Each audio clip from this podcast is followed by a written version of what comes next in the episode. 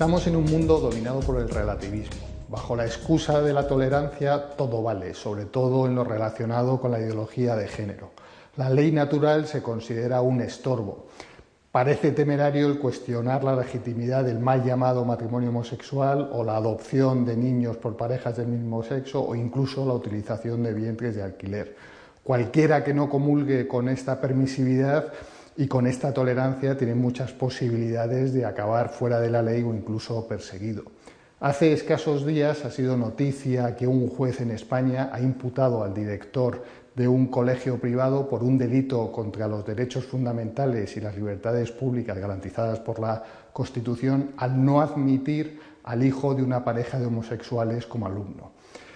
Como ha dicho el propio Papa Francisco, las parejas homosexuales, por supuesto que merecen todo el respeto, pero admitir que las parejas del mismo sexo tienen los mismos derechos que las parejas heterosexuales tiene consecuencias que no les afecta solo a ellos, sino a toda la sociedad. Porque la ley natural es muy tozuda y no permite que dos hombres puedan engendrar a un hijo. La pareja demandante que comentaba anteriormente tuvo su hijo a través del mal llamado proceso de gestación subrogada, que es un eufemismo para decir que fue engendrado a través de un vientre de alquiler.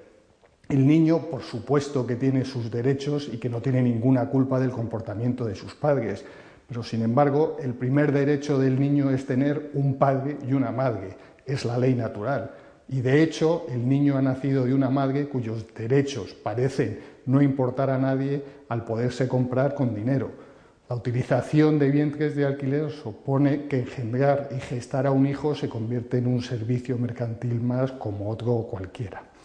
El relativismo y la ideología de género siguen avanzando, están impregnando cada vez más leyes y bajo la excusa de la tolerancia acabamos en la dictadura del relativismo y de la presunta tolerancia todo se puede tolerar, salvo que algunos estén en contra de esta dictadura del relativismo y esta dictadura de la tolerancia.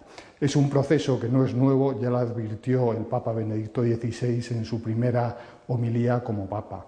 La ley natural existe y la verdad también, y no es relativa.